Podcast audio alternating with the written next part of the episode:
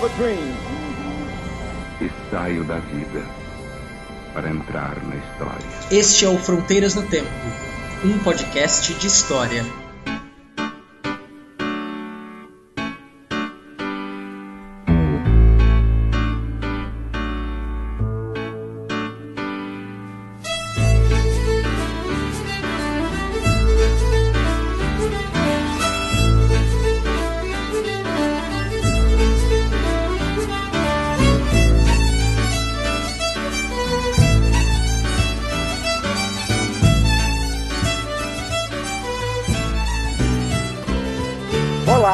Aqui quem fala é o CA Oi, aqui quem fala é o Marcelo Beraba, e você está ouvindo Fronteiras no Tempo. um podcast de história. Fala Beraba, tudo bem? Tudo bem, e você, CA? Como é que está aí? Tudo ótimo, tudo ótimo aí. Depois desse período de férias, né, voltando às ativas nas aulas, correria de começo de ano, preparando programas de ensino, apresentando os programas de ensino e trabalhando bastante. Acabou a época da fantasia e da ilusão. De volta, de volta à vida real. É verdade, passa tão rápido as férias lá. E nós estamos aqui no mês de fevereiro. Provavelmente você estará ouvindo este episódio no carnaval ou logo depois. Exato. E sobre o que nós falamos nesse episódio, senhor César Agenor? Nós vamos falar sobre Idade Média. Muito bem. Batemos um papo hoje muito bom com a nossa amiga, professora Cláudia Bovo, e ela nos ajudou a pensar bastante aí sobre o que, que é a Idade Média, o que, que não é também, né? E esperamos que vocês consigam refletir bastante sobre esse período. É um período que chama muita atenção, né, CA, de todo mundo. Exato, chama atenção pelo imaginário, pela curiosidade, por ser um período tão muito diferente. Mas nós vamos falar de tudo isso aí nesse episódio. Isso, então fiquem atentos aí e logo daqui a pouquinho, depois dos nossos recadinhos, vamos começar esse episódio aí, essa viagem para o passado medieval. Exatamente. Bora pros recados.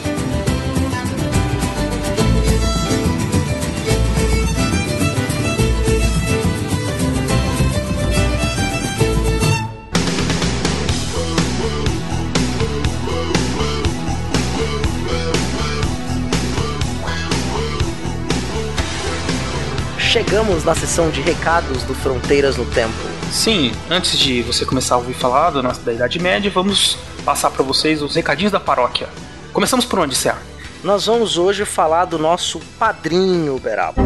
O que é isso? O padrinho, para quem não sabe, né, para quem não tá acostumado, é um sistema de financiamento coletivo. Nós, como vocês sabem, o podcast não tem atrasado mais, tá com essa edição maravilhosa que é feita lá pelo pessoal do Talking Cast. Nós arcamos com esse custo, né, desse nosso hobby, que é um prazer fazer o podcast, e nós lançamos lá o nosso projeto do Fronteiras no Tempo no Padrinho, que é o Padrim, na verdade, né? www.padrim.com.br barra Fronteiras no Tempo. Padrim com M no final. Parece mineiro falando de padrinho, né, Beraba? Exato, Padrim. Então você entra, você entra lá no Padrim, do nosso Padrim, e caso você goste do nosso trabalho, queira nos ajudar, incentivar para que a gente produza mais episódios com cada vez mais qualidade, você pode, existem diversas formas de contribuir financeiramente com o nosso trabalho. Você observa a que melhor se encaixa no que você pode fazer, que nós ficaremos muito gratos. É, e aí é bom deixar claro para o nosso ouvinte que nós não estamos querendo ganhar dinheiro com o podcast. Né? Em hipótese alguma, não é nossa intenção ganhar dinheiro com isso. Né? A nossa Sim. ideia é poder ter uma ajuda dos nossos ouvintes para não só continuar a produção, pagando os custos da edição e do servidor, mas também para oferecer, quando a gente começar a atingir as nossas primeiras metas, novas atrações aqui no Fronteiras do Tempo. Fronteiras no Tempo.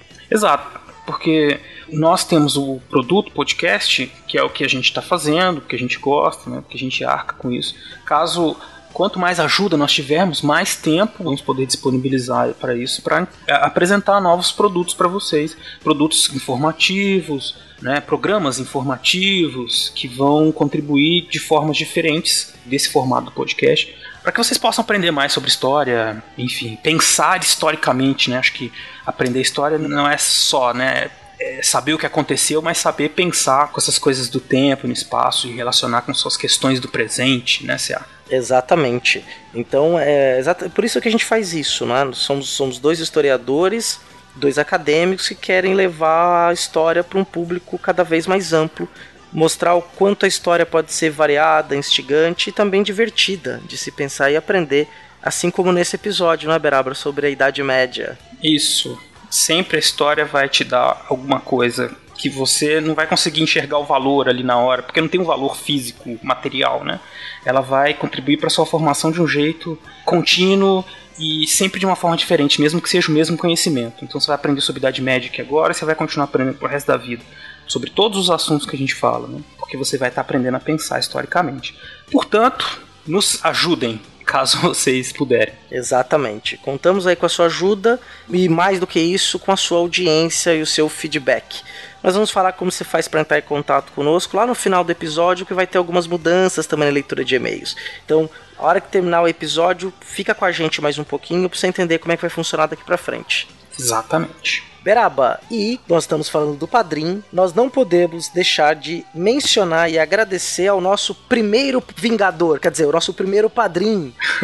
Quem que é o nosso primeiro Padrim, Beraba? Nosso amigo, já posso dizer assim, o William Spengler, grande podcaster do SciCast, que já nos fez aí essa grande gentileza, esse grande ato de amor e de carinho de ser o nosso primeiro padrinho. E ficamos muito agradecidos. Exatamente. Faça como o William Spengler, seja também nosso padrinho. O William Spengler também participa do Contrafactual e outros podcasts lá da família do portal Deviante. Né? Então, William, muito obrigado e em breve estaremos juntos. É isso aí.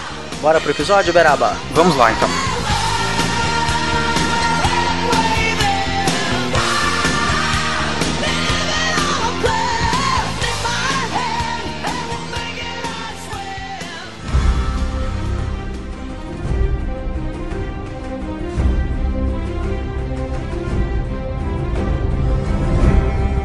Idade Média. Por se tratar de um tempo distante, muitas pessoas fazem muitas perguntas, acreditam que saibam o que é esse período, que é um período de mais de mil anos na história, cercado de lendas, de mitos, de muito senso comum e também muito preconceito, podemos dizer assim. Não é mesmo, Beraba? Isso mesmo, Cia. Então é um período que chama muita atenção das pessoas. Existe uma produção de ficção tanto em filmes como livros, séries, muito grande. As pessoas gostam de falar desse período e hoje nós vamos falar um pouco sobre ele. Mas nós não estamos sós, né, C.A.? Nós trouxemos uma convidada muito especial. Exato, trouxemos uma historiadora medievalista, que é a professora doutora Cláudia Bovo. E aí, Cláudia, tudo bem? Olá, pessoal. Estou muito feliz de estar aqui com vocês hoje falando um pouco de um tema que eu estudo há quase uma vida, né? Faz muito tempo que eu estudo, mas assim, prazerzaço tá no Fronteiras no Tempo. Tô estreando em podcast, então obrigada pelo convite e vamos embora discutir um pouco sobre Idade Média, porque é um tema do momento, né? Não, com certeza você vai se dar muito bem e o prazer é nosso de ter você aqui. E me diz uma coisa, Cláudia, fala um pouquinho assim sobre você. Só pra constar assim, eu e a Cláudia a gente estudou na mesma faculdade, quer dizer, o César também, só que o CA entrou depois, né? Eu fui bicho de vocês. É. É verdade. Eu e a Cláudia, inclusive, somos da mesma turma. Não vou falar o ano, não, viu, Cláudia, pra não ter problema.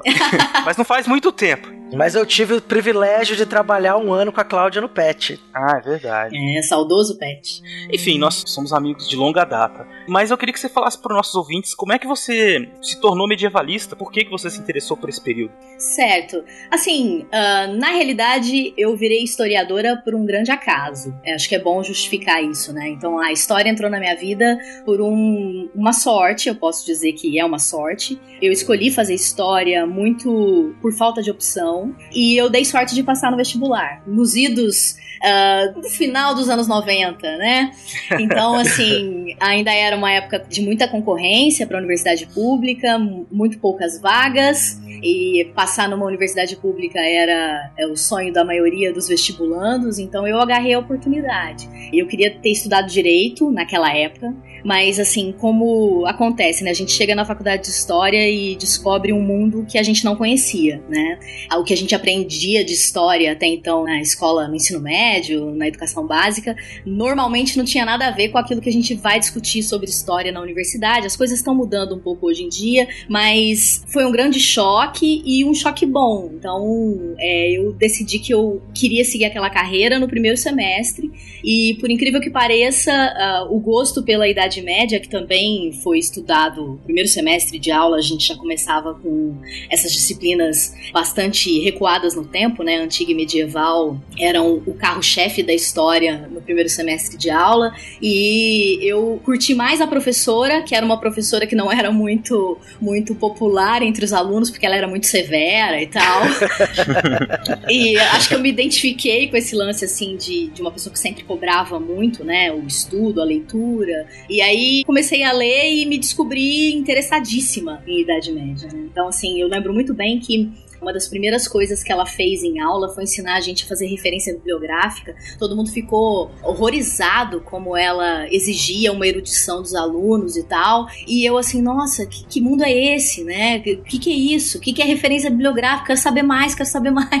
É, é ridículo falar isso, mas foi isso que me despertou para ela e para a área de conhecimento que ela era especialista. E acho que é por isso que eu comecei a prestar mais atenção nas aulas dela e me vi estudando coisas que eu jamais imaginaria na minha vida pregressa, uh, sei lá, né? Igreja medieval, o que, que é isso? Pra que, que serve isso? Mas, Cláudia, é, não é ridículo, é como a, é se apaixonar, né? A gente não sabe quando Sim. vai acontecer, assim. É de repente, e não tem, não tem muita razão, né? Ok, você é. foi indo e gostou, né? Assim, deu, legal. É, é, assim, eu brinco, é, brinco não, eu sempre falei isso nos meus agradecimentos de texto acadêmico, é, dissertação de mestrado, monografia de conclusão de curso, tese de doutorado. Acho que eu vou fazer isso o resto da minha vida, né? Ah. A Idade Média, ela despertou em mim, não a Idade Média, né? Mas a história medieval despertou em mim um fascínio sobre essa temporalidade. E esse fascínio, ele começou de uma coisa idiota que era tentar pronunciar certo o nome dos autores que estudavam esse período histórico, tá? É uma coisa bem, bem, bem singela, assim. Então, um fascínio que começou por isso não veio do que eu tinha visto do Excalibur na TV ou do que eu já tinha lido sobre cavaleiros e donzelas. Veio da maneira como a história medieval foi tratada dentro da universidade, basicamente. Acho que aí o meu fascínio pela temática despertou. Então, assim, eu posso dizer que, que há mais de, de vai, 15 anos, é, o meu foco de leitura acadêmico é nisso, assim, né? Então, é, o meu trabalho é nisso. Tenho tentado me dedicar a não só no que é produzido em termos historiográficos, mas acompanhar um pouco o que é produzido é, televisão, literatura ficcional, jogos, até porque as pessoas se interessam mais na Idade Média do entretenimento do que naquilo que eu poderia chamar de Idade Média clássica, assim. Então, é, basicamente, eu tô nessa onda de acompanhar um pouco esses vários cenários, né, da produção de conteúdos a respeito de Idade Média, mas eu fiz a minha trajetória acadêmica, assim, nas universidades paulistas, né, primeiro a Unesp, onde eu fiz minha graduação e meu mestrado, e o doutorado eu fiz na Unicamp.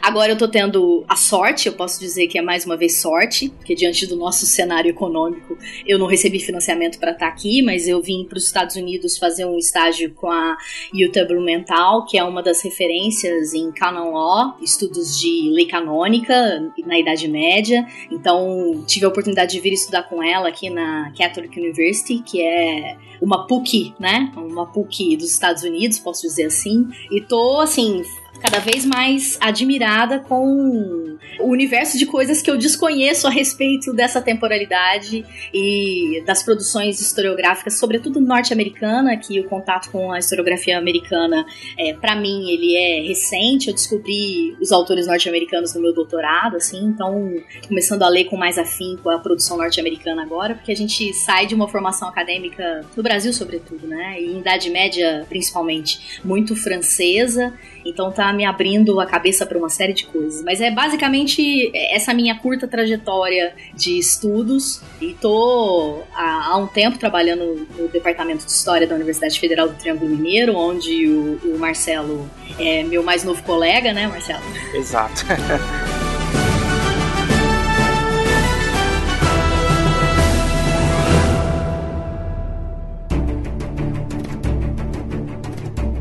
Uma coisa que você, na sua fala que me chamou a atenção, Ah. e até pra gente trazer essa dimensão pro nosso ouvinte, é que você falou que a professora, que é- foi nossa professora de Idade Média, exigia muita erudição.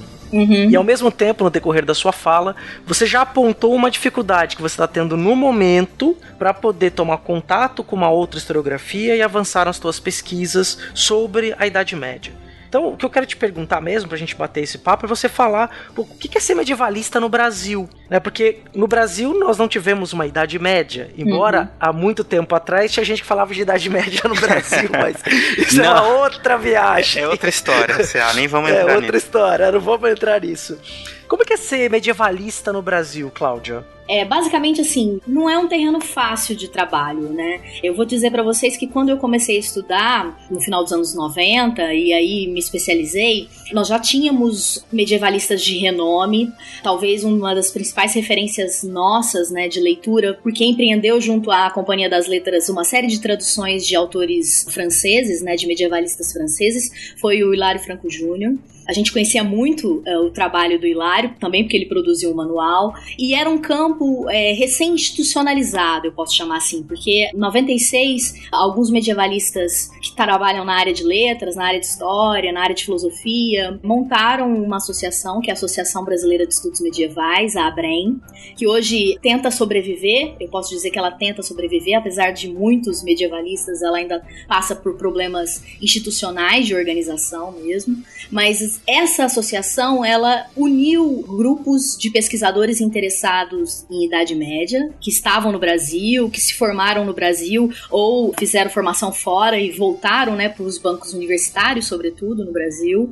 Então eram em sua maioria professores e estudantes, né, que formaram essa associação. Então desde 96 nós temos aí 20 anos de associação, né, que ela tentou bianualmente manter um evento internacional, estabelecendo diálogo com uma historiografia internacional, não só portuguesa, não só ibérica, porque a gente tende a estudar a história medieval ibérica por conta da nossa formação nacional, que eu posso chamar assim, né? Então é mais fácil pelo diálogo, a própria língua, né? Pelo domínio do português, a proximidade com o espanhol, a gente ter uma, uma aproximação maior com essa história ibérica medieval do que, por exemplo, com a história inglesa medieval. Mas essa associação ela permitiu uma coisa que eu acho que foi bacana, né? É integrar e aproximar profissionais que estavam interessados no estudo da Idade Média de diversas áreas, então é uma associação interdisciplinar e isso é fantástico.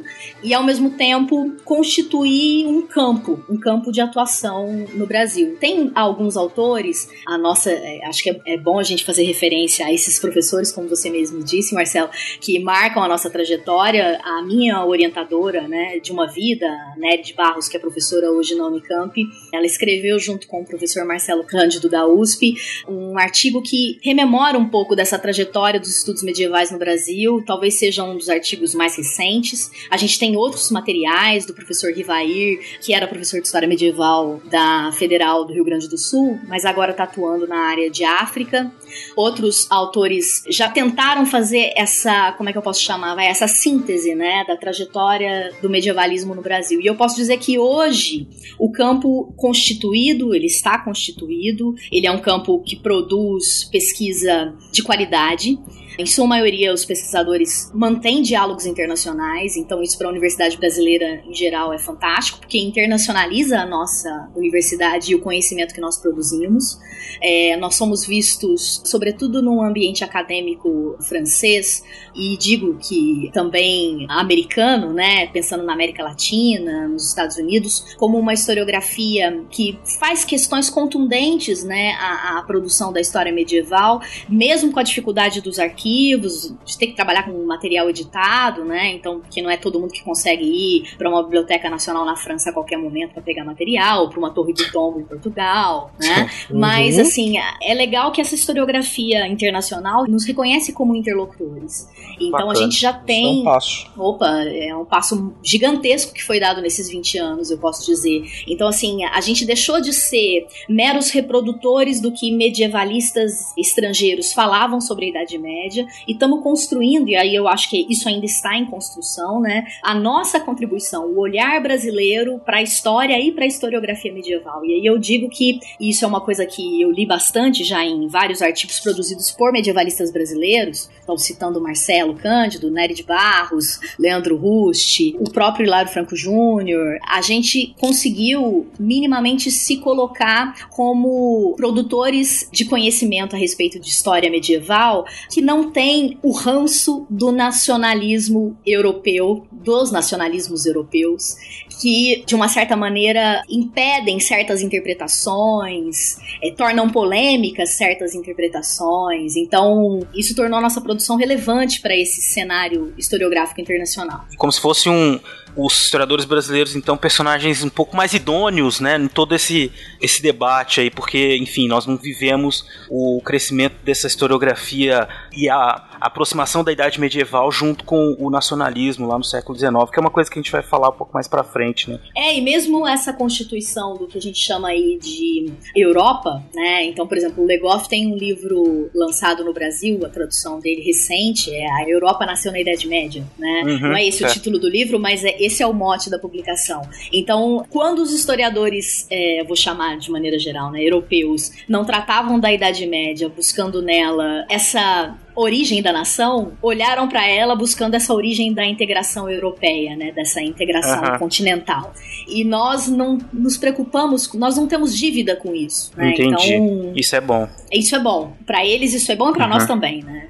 Mas só para finalizar uma ideia que eu acho que é para ficar claro para as pessoas, ó, não é fácil ser medievalista no Brasil, tá? Uhum. É difícil. É difícil porque você precisa de financiamento para uma série de coisas. Para começar, você precisa dominar línguas que não é a sua língua materna. Acho que isso é uma coisa importante de se dizer, porque não basta você falar português, ler espanhol, tá? Você precisa ter leitura em línguas modernas, francês, italiano, inglês. O inglês te ajuda muito porque os americanos traduzem muita coisa, isso é legal. Agora, você precisa ter domínio de língua que eles chamam de língua morta, mas para mim não é uma língua morta, né? Latim, por exemplo, tá? Hum. E o latim medieval, eu não sou uma grande latinista. Você fala latim, Cláudia? Não, eu não falo. eu leio. Ou melhor, eu interpreto, tá? Eu acho que tá mais nisso. É, então, uhum. a coisa até interessante, só desculpa cortar, né? Essa questão do latim, para o nosso ouvinte ter uma percepção, que essa questão da escrita em latim, até mesmo durante a Idade Moderna, século XVI, XVII, XVIII, muitas publicações, quando um autor queria ser lido na Europa, por exemplo, ele escrevia em latim.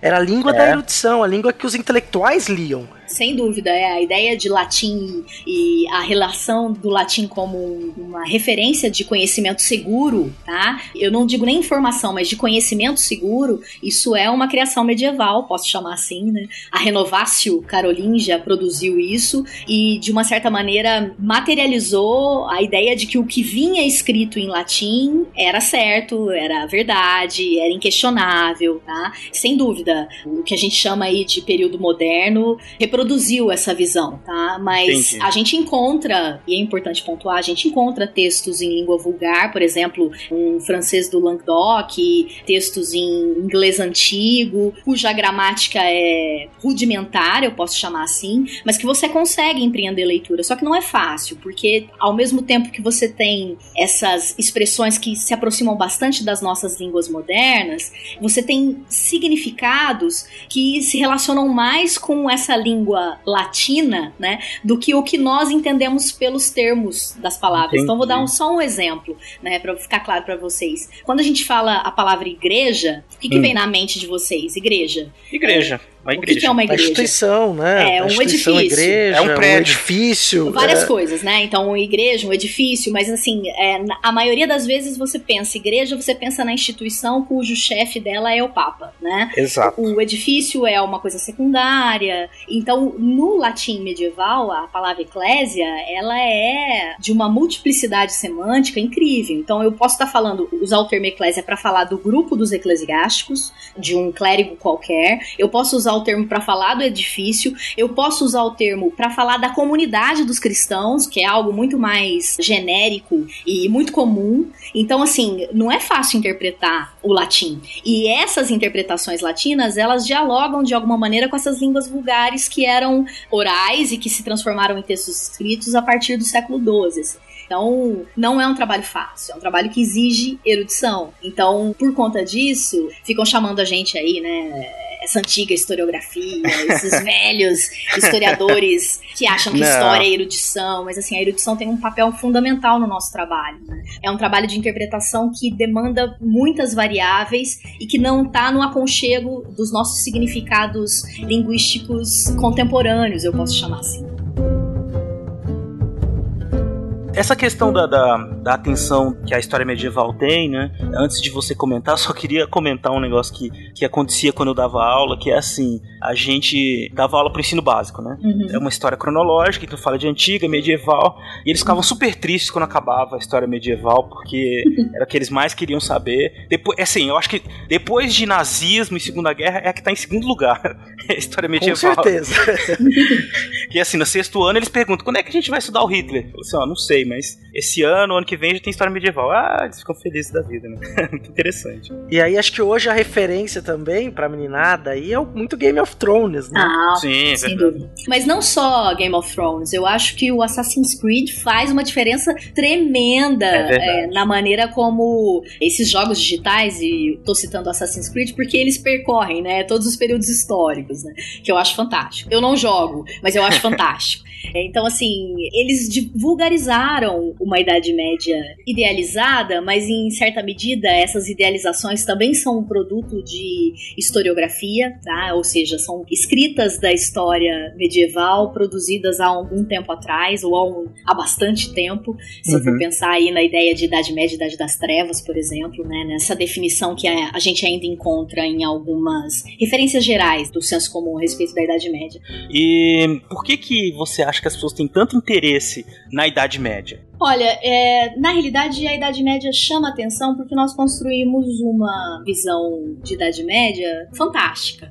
Então pode ter dragão voando com feiticeira e gente queimando bruxa e ao mesmo tempo aparecer um love story entre o cavaleiro, que é o melhor cavaleiro do mundo, e a rainha, que é a mulher de um rei, tá? E isso não- Tocando Queen. é, tocando Queen, e isso não ser um problema. Então, assim, eu acho que, na realidade, a nossa capacidade de fantasiar, né, de ficcionar, eu posso chamar aí um pouco, essa realidade tão espaçada no tempo, né, tão distante de nós, faz com que qualquer coisa caiba lá. No mote da medievalidade, eu posso chamar assim, dessa temporalidade, então tá esse contato com o sobrenatural, né, essa dimensão de explicação do mundo via o sobrenatural, que pra nós parece muito estranha hoje. Por mais que a gente recorra ao ai meu Deus, né, me ajuda, é, isso parece a ideia do sobrenatural como a explicação de tudo, como o fim de tudo e o começo de tudo, tá meio apartada da nossa maneira de ver as coisas. E pra esses homens isso era algo do trato cotidiano, assim. Então, ao mesmo tempo, cabe enfiar uma criatura mitológica que foi reapropriada, readaptada de várias vezes, o dragão, por exemplo, né? Pegar, resgatar esse dragão, colocar ele num filme com um contexto de cavalaria e enfiar o nosso amor romântico ali e, e isso vender que é uma beleza, né? Entreter olhos sedentos pela aventura, né? Que os nossos olhos são ainda sedentos por aventura, né? Por fantasia. E isso vender muito bem, né? Isso pegar as pessoas. Eu acho que tem a ver com essa dimensão do fantástico mesmo, né? Como é um tempo que tá muito longe, cabe muita coisa ali. Legal. E, e senhor, senhor César, o que, que o senhor acha? Da sua experiência em sala de aula, o que, que chama atenção? Sim, a experiência de sala de aula, até mesmo, por exemplo, a gente até comentou isso naquele episódio 2, né, do porquê aprender história. Tanto eu quanto o Beraba fomos jogadores de RPG. E o cenário favorito do jogador de RPG é da fantasia medieval. Começou com isso, a minha primeira experiência com a Idade Média, né, dessa Idade Média pitoresca, fantasiosa, ou mesmo também o nome da Rosa, com aquele Sherlock uhum. Holmes interpretado pelo Sean Connery. E você tem, por exemplo, por outro lado, você tem algumas séries que tentam tomar um cuidado com esse outro medievo, como Vikings também, uhum. que hoje acho que é mais possível se pensar isso. Mas acho que concordo muito com o que a Cláudia falou nessa parte da fantasia. A gente não pode perder a dimensão também de que na formação dos nacionalismos europeus, você teve uma projeção romantizada sobre a Idade uhum. Média como lugar de origem desses povos. Os germânicos fizeram isso, os próprios ingleses, o próprio rei Arthur, que é uma lenda que todo mundo conhece, e que você tem lá o Camelot 3000, ou o próprio Excalibur, que eu lembro que passava no SBT na minha infância, adorava aquele filme, as armaduras reluzentes, homens montados em cavalos, né? O próprio Indiana Jones, quando ele encontra o Percival, que entrega para ele o cálice sagrado, quer dizer, tudo é. isso gira em torno de uma cultura pop que a gente vai consumindo isso, isso também vai ficando na cultura, né? E nós vamos absorvendo, nos interessando cada vez mais por isso, querendo cada vez mais nos jogos de fantasia, esse outro, essa possibilidade de um mundo fantástico, num mundo tão desencantado como é o nosso do século XXI, mundo da ciência, entre aspas, porque obviamente a religião continua tendo seu peso. Não sei se eu fui claro no que eu quis dizer. Foi sim, cara. E eu também concordo com o que vocês disseram. Eu acho que tem muito a ver com esse espírito da aventura. Gostei dessa palavra também que a Cláudia usou, porque essa coisa da aventura, do herói, de viver em momentos fantásticos, né? Isso sempre vendeu. Se a gente pensar em uma cultura de entretenimento, vende bastante, né? E quando a gente tem aqueles primeiros momentos de, de formação, de contato com a disciplina, história na escola, né? A gente vem da infância com essa mente fantasiosa também, né? E a gente é criança, né, com 11 anos. E é evidente que ao falar desse período, aí você fala de bruxas e qualquer outra coisa assim fantástica, isso chama muita atenção das crianças. Aí você tem o guerreiro com a armadura e tudo isso acaba chamando bastante atenção. E existe muita produção, né? Muita coisa todo ano lançam muitos filmes, séries, né? O César e a Cláudia falaram de vários e muita coisa boa, muita coisa ruim também.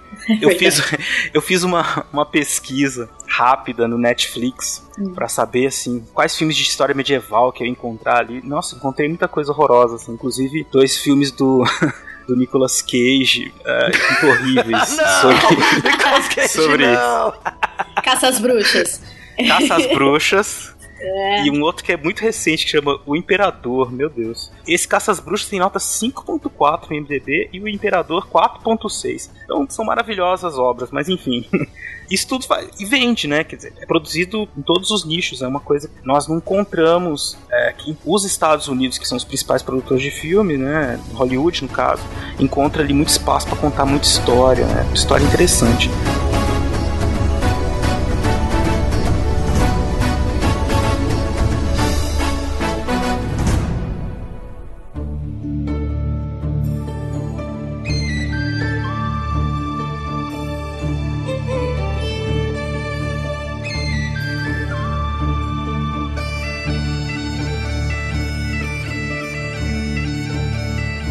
Vimos como é complexo, mas ao mesmo tempo rico ser medievalista no Brasil nos dias de hoje. Vamos conversar então sobre a Idade Média, né?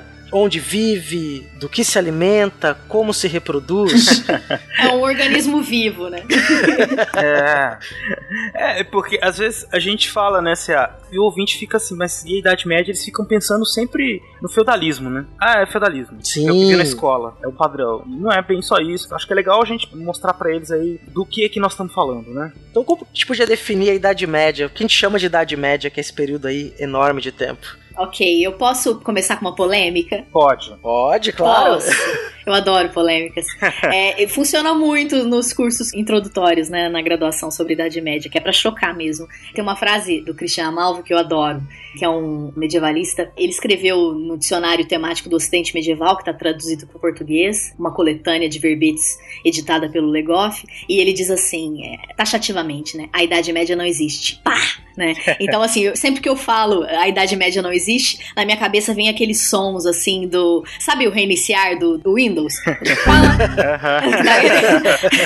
Que assim, eu olhando para os alunos, é mais ou menos essa sensação que eu tenho, sabe? Ah, eu dei um tilt na cabeça dos meninos, assim, né? Vamos explicar isso direito. Mas é bacana porque, então vamos lá. Tradicionalmente a gente entende que a Idade Média, não a história medieval, a Idade Média, é um período histórico, está concentrado do século V ao século XV. Então essa é uma divisão tradicional. E eu posso dizer que é uma divisão muito antiga, muito antiga mesmo. É, Christopher Celarius foi o grande inventor, né, do medievo em termos de período histórico, quando concentrou esses mil anos de história, né, a queda de Roma até a queda de Constantinopla para os turcos, como o período de começo e fim desse tempo, alguns franceses chamariam exótico, né, mas desse tempo cheio de guerras, cheio de disputas, violento, sanguinário, e aí vai.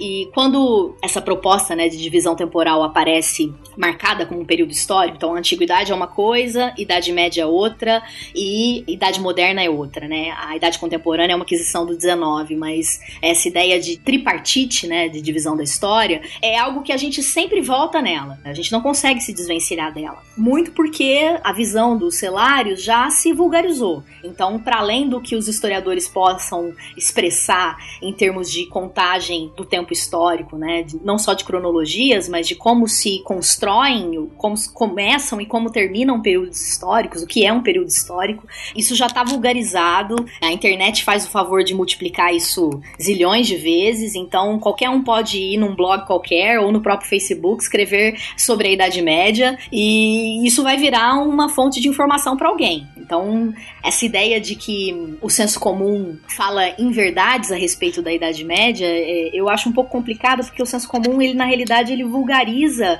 visões muitas vezes ultrapassadas de estudos muito bem fundamentados. Então, Celários, no tempo dele, no século XVII, conseguiu produzir uma ideia de Idade Média e o problema é que, depois de muito tempo estudando, a gente produziu novas ideias, né? E o que acontece na maioria das vezes é que essas ideias não entram em debate, né? É uma tida como a certa, a determinante, e as outras figuram aí como interpretações, renovações, interpretações que muita gente não dá muita bola, porque já existe uma visão tradicional imperando e vulgarizada em vários veículos de comunicação, eu posso colocar assim. Isso também porque as pessoas estão muito apegadas a uma ideia de verdade histórica, né? Uma coisa que a gente vem discutindo aqui no nosso podcast, que é do senso comum. As pessoas acham que o que aconteceu tá lá e pronto. O que os historiadores falam é conversa, enfim, são opiniões diferentes só. Então elas se apegam nessa verdade que está lá, a Idade Média que está lá, e tem uma dificuldade, enfim,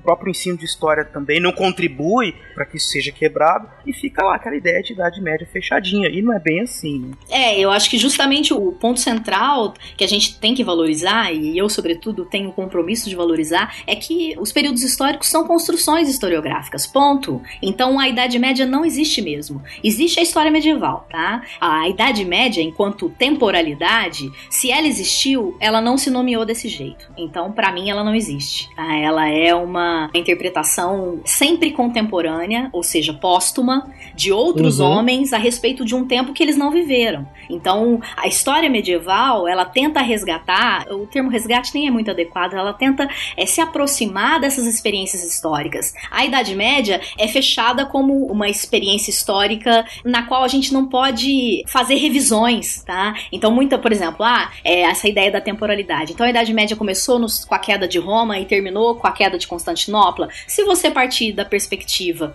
que hum, do norte da Escandinávia ao sul da África, então pensando na parte ocidental, nem vou me atrever em falar em Idade Média no Oriente, tá? China, Japão, até porque o que eu sei disso é nada. Mas pensando aí numa parte ocidental, que aqui no século V da era cristã, as pessoas contavam o tempo a partir de Cristo. Essa baita geografia, a percepção que eles tinham das coisas era a mesma, nossa, isso é de, um, de uma limitação tremenda, né? Até porque os homens que estavam no extremo da África e aqueles que estavam no extremo norte da Escandinávia, eles nunca se viram. Então, assim, eles trocaram muito pouco. Enquanto que aqueles homens que estavam ali, né, nas bordas do Mediterrâneo, trocaram muito, né? Então, o norte da África, o sul da Europa, é, dialogaram demais, trocaram muitas referências. Talvez na ideia do que o Brodel colocou como mundo mediterrâneo ali, né? Aquele mar sempre vivo, né? Sempre em movimento. Sim,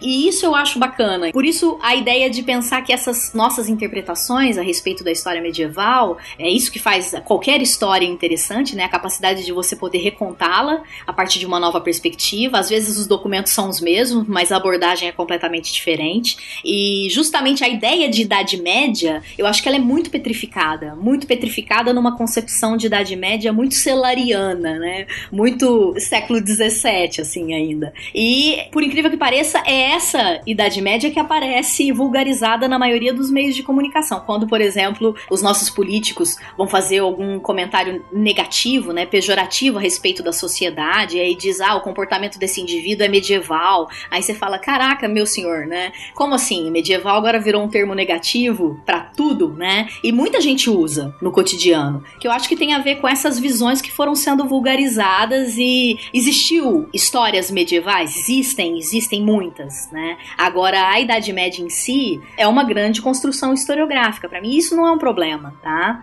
Tem muito muito conteúdo, muito conhecimento, muitas práticas que respondem que de alguma maneira significam práticas atuais, mas tem muita coisa de diferente. Eu acho que isso é o mais legal, é ter essa perspectiva de que os períodos históricos eles nos ajudam a falar sobre história, nos ajudam a perceber a mutação do homem e das sociedades na experiência de vida deles mas que eles são produtos do conhecimento, então eles podem ser atualizados. Hoje, por exemplo, eu falo de Idade Média, vulgarmente, é, existem muitos subperíodos atrelados à Idade Média. Então eu poderia falar da Antiguidade Tardia, que os antiquistas, alguns se incomodam, outros não, outros acham que essa nomenclatura ela é adequada, alguns vão chamar de um novo período histórico, então tem muitos profissionais dedicados a estudar, que é a história do século III até o século VIII, basicamente aí, porque do século III ao século VIII, a gente percebe uma organização social em torno do Mediterrâneo, cuja a referência é o Império Romano, extremamente presente até a transferência do Império Romano para Constantinopla, definitivamente, né, no século V. Então, assim, a gente percebe muitas práticas que sobrevivem, apesar da entrada dos supostos bárbaros, né, dos povos germânicos dentro do Império Romano Ocidental e tudo mais. Então, assim, é engraçado porque já se teve Alta Idade Média, que seria, na descrição temporal, basicamente desse início aí de movimentação e mudança, né, na estrutura imperial romana, século século V, sobretudo, até o século IX e X. Idade Média Central, que seria o tempo do feudalismo, né? séculos XI, XII, XIII. E Baixa Idade Média, que é quando nós estaríamos mais afastados da cultura e das referências opressoras de uma visão de mundo medieval. Então, baixa porque a medievalidade influenciaria mais esses homens, que seriam os séculos XIV e XV. Tá? Então, assim, já teve historiadores, e aí o Legoff é um dos grandes responsáveis pela divulgação dessa essa visão né, da longa Idade Média, da longuíssima Idade Média, que são conceitos e referências básicas né, da vida do homem comum medieval que resvalam até o século XVIII, até a Revolução Francesa. Né, as portas da Revolução Francesa,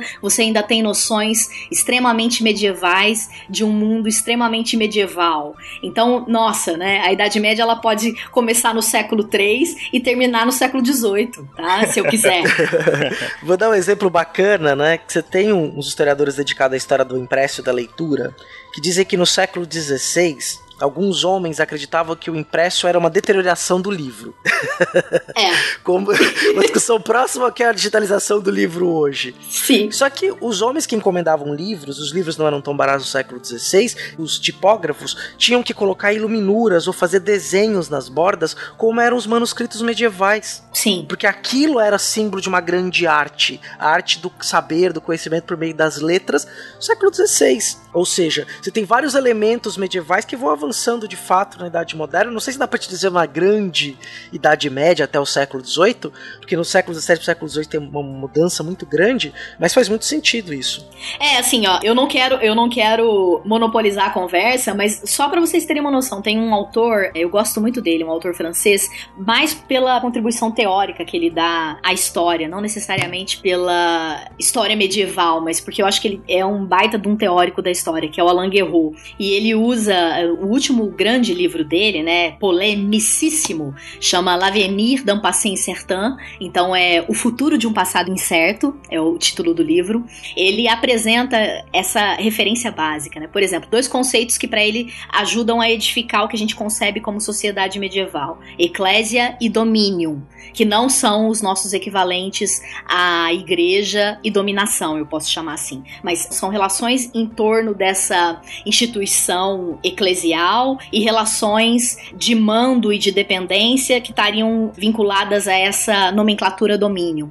Aí ele consegue perceber a permanência dessas noções até o Adam Smith com a moderna noção de economia, que vira o jogo de cabeça para baixo, e a noção de religião, que também não é a ideia de igreja, né? Então é, é muito legal, muito legal porque você consegue olhar e perceber o quanto a história ela demanda desses recursos teóricos para se sustentar enquanto um conhecimento que responde demandas, né? Por isso um conhecimento que precisa estar em constante atualização, assim.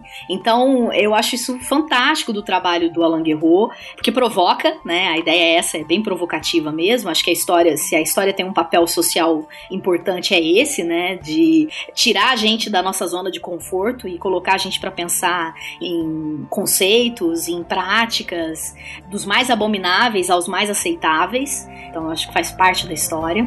Mas basicamente é um autor muito lido.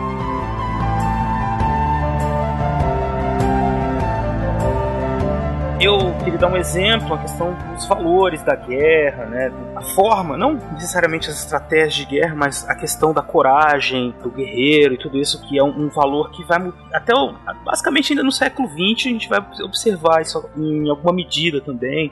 E tem que ficar claro para o nosso ouvinte que nós estamos falando aqui então de coisas que mudam, coisas que não mudam. E a gente tem uma divisão da história que a gente aprende na escola. O que nós estamos tentando falar com vocês aqui é que ela tem que ser problematizada, pensada que as coisas não mudam de um dia para noite, assim, olha, agora saímos da Idade Média, pronto, entramos na Idade Moderna. Né? hoje eu meio que eu acordei me sentindo moderno. É, hoje eu tô super moderno, fiz um corte lindo. Não, isso não existe é mais ou menos como se a gente pensasse hoje, né? Em qual período que nós estamos vivendo, CA? Por exemplo, vamos pegar a história do Brasil. A gente tem falado muito sobre isso nas redes sociais, né? O que, que os historiadores do futuro vão falar sobre a história do Brasil hoje? Eu sei lá. A gente não tem ideia que isso pertence a eles, porque isso vai surgir, a nomenclatura que eles vão dar pra gente, pro nosso período, vai surgir das inquietações deles, do que eles querem explicar do mundo deles olhando pro nosso, de alguma medida, né? É, e até mesmo pensar nisso, Berabos, a gente pode até aprofundar mais, é pensar que a história se compõe de uma totalidade, né? Uhum. Até a maneira como a gente ensina a história da forma na escolar, a divisão escolar, que marca eventos como se aquele evento tivesse mudado toda a história do mundo. Exato. Né? Se os historiadores do futuro colocarem, por exemplo, 11 de setembro de 2001 como um marco temporal de mudança, mudou a vida de todo mundo, causou impactos para um grupo de pessoas nos Estados Unidos, obviamente, nas relações internacionais, mas não mudou todo mundo de uma hora para outra. Exato. Então a queda do Muro de Berlim, quer dizer, a queda do Muro de Berlim foi mais impactante, mas é um processo histórico ali, que aí você vai ter uma transformação que já vinha acontecendo, que se espalha ali para outras regiões. Mas eu acho que basicamente pensando aí no 11 de setembro, a gente que viveu, viveu mesmo, né? É, eu lembro direitinho do que eu estava fazendo quando a TV começou a noticiar o 11 de setembro. Eu acho que a gente ainda não tem como medir o impacto disso. Então ainda serão anos de discussão sobre terrorismos, né? E do impacto desse ataque, se é que ele foi mesmo um ataque às Torres Gêmeas, né, ao Pentágono e à maior nação capitalista do planeta, né? No começo do século XXI. E a gente ainda não tem como medir o impacto desse evento. Tem gente ainda aqui especulando, e eu lembro que na época da campanha eleitoral do Trump surgiu algumas matérias nesse sentido, especulando se o 11 de setembro aconteceu da maneira como ele foi contado, né? Que é a ideia de que uma organização terrorista muçulmana conseguiu, de fato, colocar ali pilotos, né, para entrar dentro dos aviões e jogarem os aviões para destruir símbolos do capitalismo, né, das nações emergentes, é, dessas nações que alguns vão chamar aí dessas nações pagãs e tal. Mas assim, é muito maluco, porque não dá para medir agora, nesse exato momento, os efeitos disso. Né? A gente tá uhum. passando por um processo com essa fechada de fronteiras aí, ameaça, né, de fechar as fronteiras para os muçulmanos, uma parte deles, né, pela medida do Trump, e como isso, a opinião social começou a se discutir essa questão de novo e como aparecem pessoas extremamente revoltadas com o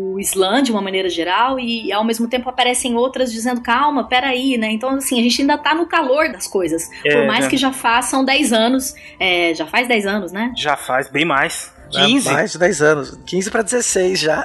Para 16. Mas isso também não quer dizer que os historiadores não se metam em histórias mais recentes, né? Do tempo presente, né? Do tempo presente. Isso é outra questão. Nós não vamos entrar nela aqui. Mas, para não causar mais polêmica, eu acho que a Cláudia já trouxe uma polêmica bastante boa pra gente aqui discutir. É, eu tinha outra, mas eu vou deixar para depois. Assim. Não. A polêmica é sempre bom, você tem razão, Cláudia.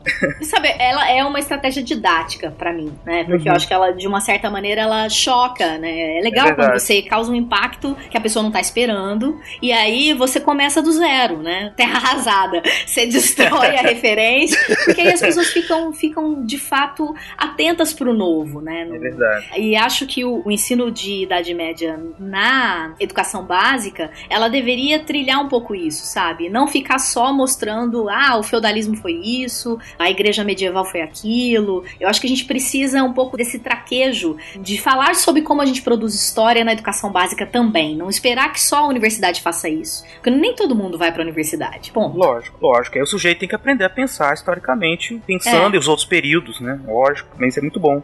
Deveria acontecer mais mesmo. Eu achei interessante isso que você falou, como a gente fica preso numa concepção do século XVI, né? De história medieval, de, de Idade Média, né? E as pessoas na escola pedem isso, e, e é impressionante a dificuldade que nós temos de romper com isso né? Os materiais didáticos tratam disso, dessa forma uhum. bem esquemática. Ah, os impostos, o que era o feudo, os impostos que pagava, como é que funcionava. Tá, tá, tá. Então, é muito difícil. Eu achei muito bacana a reflexão que você trouxe. Eu espero que nosso ouvinte tenha compreendido que é uma, um exercício de pensar historicamente, de quebrar essa visão enrijecida de Idade Média. Sim, e até aproveitando, né, quando a gente pensa nessa característica do feudo que a gente está descrevendo, com as banalidades, a corveia, é um evento muito típico do território francês, onde hoje é a França. Não é todo feudalismo medieval, que é. nem todo lugar teve feudos e feudalismo, não é verdade? É verdade. Aliás, alguns autores vão dizer que esse esquema, né, institucionalizado, né, de um senhor feudal que divide a terra, que coloca lá um camponês, o seu servo para trabalhar, e aí esse cara produz dentro daquela terra, parte da produção ele devolve para o seu senhor, outra parte fica como meio de subsistência dele mesmo. Isso é muito relativo, temporalmente falando. O Alain Guerreau é, eu vou citar ele de novo, porque ele, enquanto teórico, ele fez uma revisão sobre o feudalismo que eu acho que é ainda pertinente pra gente. Apesar de que quando a gente fala de feudalismo e feudalidades, né, essa prática tem muito mais a ver com as relações sociais propriamente ditas do que com um esquema de interpretação de produção material da vida e como essa produção material é distribuída e comercializada, tá? Mas tem mais a ver com relações sociais, né? Como determinados grupos se constituem em grupos gestores, mandatários, e determinados grupos se constituem como grupos que servem esses grupos gestores, esses grupos mandatários. Então, são muitos elementos, assim. É difícil explicar isso sem falar, por exemplo, de uma relação que eu acho que é fundamental dessa sociedade medieval, que é a relação de caridade, né? A caritas. É uma relação de vínculo de homens com homens que passa por uma figura, como é que eu posso chamar aqui? Uma figura sobrenatural, que é Deus, tá? Então, falar de economia medieval e não falar da igreja é tirar um pedaço, e aí eu não tô pensando na instituição eclesial só, mas nos vários sentidos que a instituição eclesial ajudou a construir, tá? Então, é, é como se eu compartimentasse a história para um mundo que não viu a história compartimentada. Eu brinco um pouco com os meus alunos que é mais ou menos assim, a gente costuma ver, né? Então, hoje eu vou falar de política porque o tema da política tá em alta no meu Facebook. Então, eu vou fazer uma postagem aqui falando aí dos problemas sérios do nosso cenário pós-golpe, né? E colocar aqui as minhas impressões a respeito desse cenário. Ah, amanhã eu vou falar de economia porque o dólar tá caindo, né? E os impactos disso é, na economia brasileira e tal. Então, assim, como se política e economia não dialogassem, né? Se uma coisa não dependesse da outra. Nosso mundo aprendeu a explicar, a entender o mundo compartimentado. E na Idade Média isso é basicamente impossível, porque a linguagem que esses homens usavam para se expressar é uma linguagem clerical, são hum. sentidos que estão em torno, porque os documentos são documentos, sobretudo, produzidos em chancelarias ou em espaços monásticos, que foi os documentos que sobreviveram. Então, a arqueologia ajuda por um lado, a uhum. gente tem é, a perceber, por exemplo, coisas desse homem comum que a gente não tem registrado em documentos escritos, por exemplo, mas os textos vêm de ambientes cuja a, a fala, o latim era uma língua clerical, de domínio clerical, né? Uma língua dos religiosos, pros religiosos, num sentido que manifestava significados que envolviam esse quê da religião que para nós parece um negócio distante, por exemplo, quando eu vou falar de economia hoje, tá? Então eu não fico pensando, eu vou falar de economia, o termo compartilhar, né, o uso do termo compartilhar em economia, não parece um uso que caiba. Tem mais a ver, quando eu vou falar em economia, troca, venda, produção, sabe? E não necessariamente o termo compartilhar. E o termo compartilhar é um termo extremamente usado, presente nos textos medievais, assim, e um termo que fala muito de economia. Por uhum. mais que seja um termo que pareça que tenha a ver com uma experiência de vida comunitária, ideologicamente perfeita dentro de uma visão de mundo cristã, tá? Isso. É, isso é uma coisa até que a gente bate também nessa tecla em alguns episódios que a gente fez essa coisa de que a história é vivida em múltiplas dimensões, mas todas elas estão interligadas, evidentemente, né?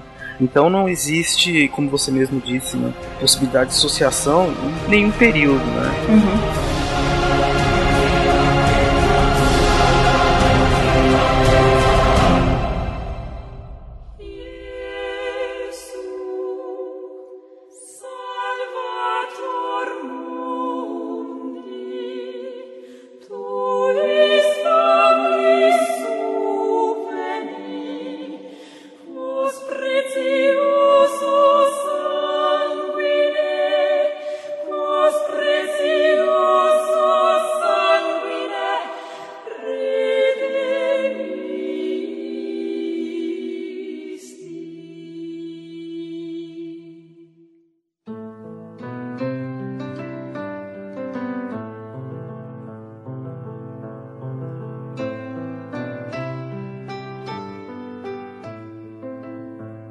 Essa questão toda aí que você falou, né, a igreja produzindo os documentos, né, muitos deles, é, ela produz na linguagem dela para ela, porque evidentemente os outros grupos sociais, aos outros grupos sociais isso não interessa necessariamente, né? Quer dizer, ela não está produzindo para que as outras pessoas leiam e saibam, é uma coisa da igreja interna mesmo. Sim, é até de controle dos seus bens, né, das suas posses. Uhum. Então, por exemplo, a gente tem uma série de documentos de ambientes monásticos que são documentos que uh, apresentam, por exemplo, o cotidiano de recebimento de doações, né, que estão interligados, por exemplo, com a lembrança daquela pessoa que doou ou de algum familiar daquela pessoa que doou na oração ou feita uh, numa oração específica para comemorar algo específico ou uma oração para resguardar a alma daquela pessoa. Então, é muito engraçado que, por exemplo, ao mesmo tempo que aparecem dados da festa dos mortos, né, do 2 de novembro,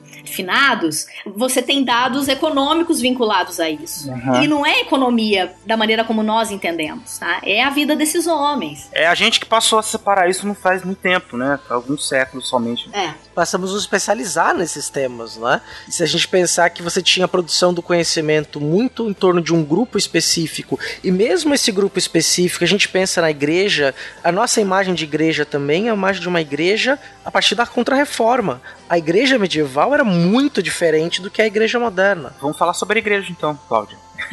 Ó, oh, a igreja. Essa mandatária. Ah, é, então é, é, um problema. Falar de igreja é um problema. É outro grande. Então, é, é, tudo muito complexo, né? Como tornar isso palatável para um ouvinte que tá querendo um pouco da fantasia, né? Não, não é. só das interpretações historiográficas sobre a atuação eclesial na Idade Média. Mas pode falar sobre isso, não tem problema.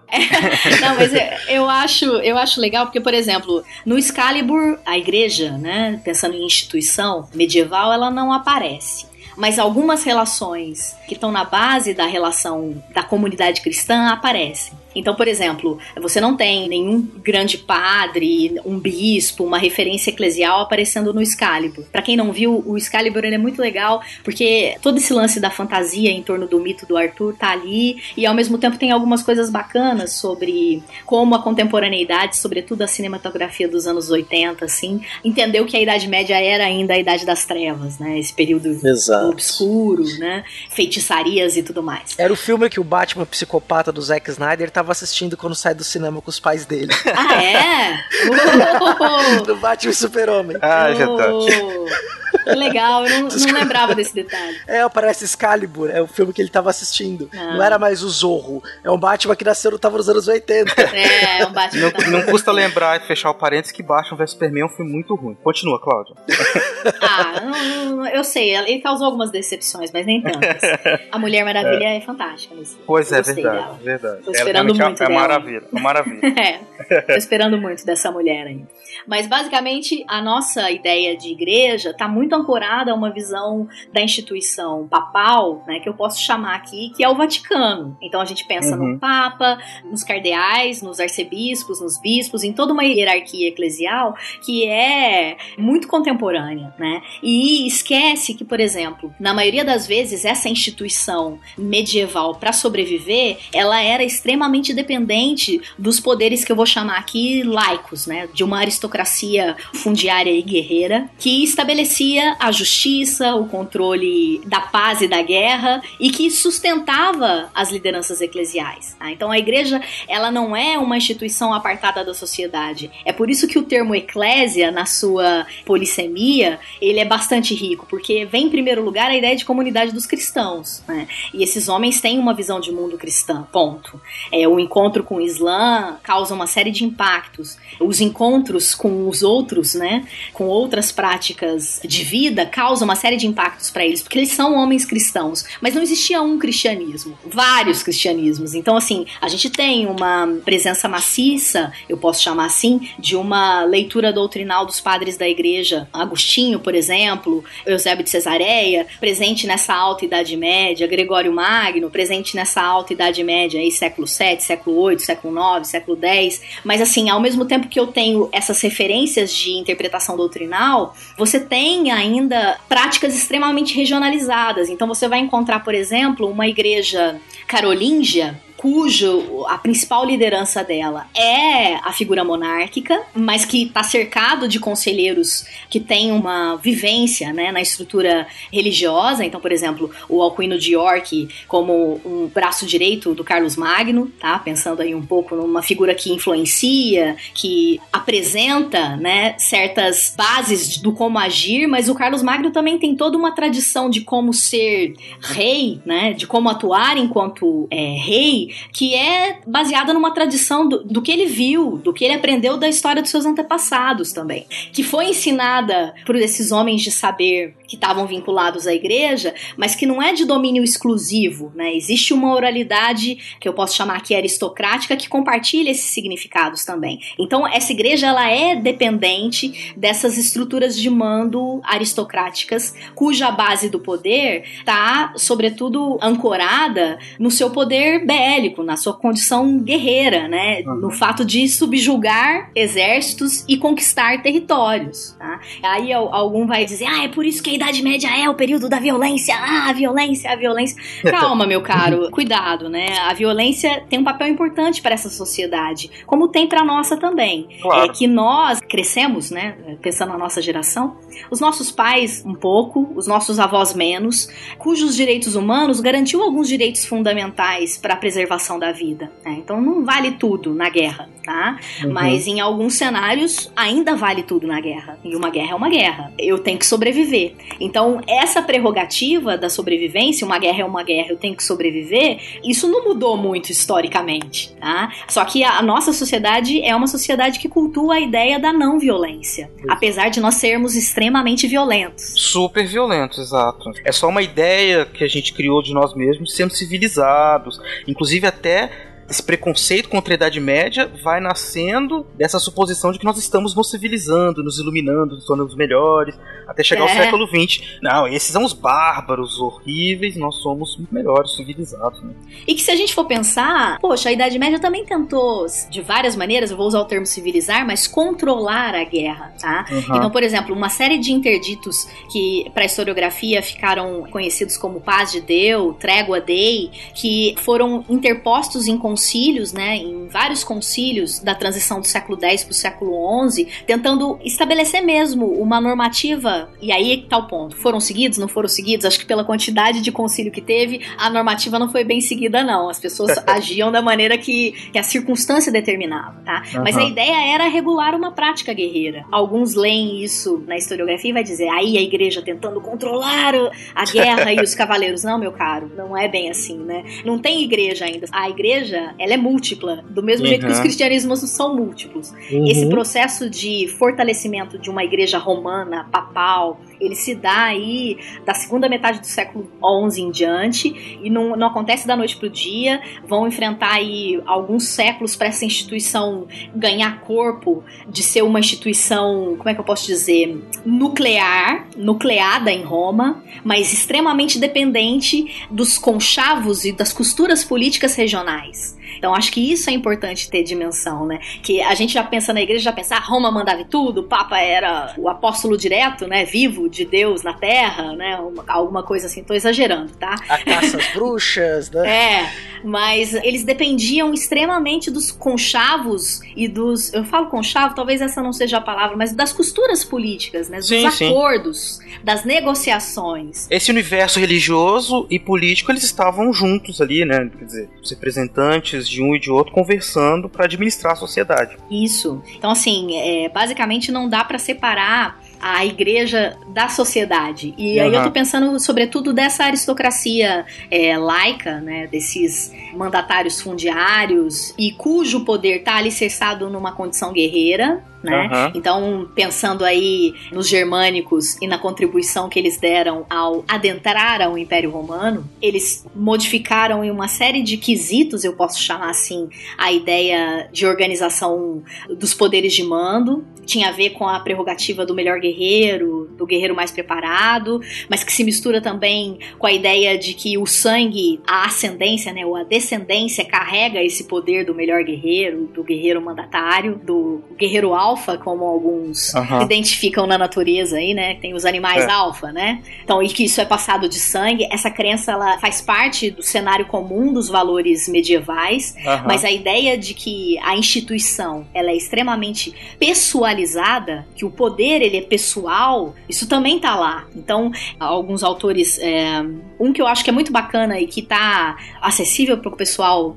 e que é um brasileiro, né, que é o Leandro Rusti, publicou já, já estamos com dois livros dele, não sei como é que tá o, o, sucesso de vendas, mas assim, tava esgotado até onde eu sabia, a última informação, que ele trata um pouco desse cenário eclesial do papado e que ajuda a gente a desmistificar um pouco dessa ideia, né, da igreja, grande igreja opressora, que controla as mentes e, e esquece, né, que os clérigos acreditavam no que eles falavam, tá? Claro, então claro, é, é como se eles estivessem com um plano maquiavélico, e aí Maquiavel entra aí bem mesmo, é um plano maquiavélico para controlar o mundo, né? Tipo Pink Cérebro, assim. Sim, claro, claro. É um mundo em que Deus está presente na vida das pessoas o tempo todo. Exato. É, e acho que essa prerrogativa, assim, de que a minha vida é passageira, a minha vida de verdade não é aqui. Tá? Então, assim, Uhum. eu tô fazendo as coisas aqui, mas pensando no que eu vou viver de verdade, que é depois que eu morrer, né? É uma expectativa, olha que loucura, é uma expectativa de vida cuja espera é pela morte, e não pela vida, né? Exato. Então, a gente vira o nosso mundo de cabeça para baixo. Por isso que é tão difícil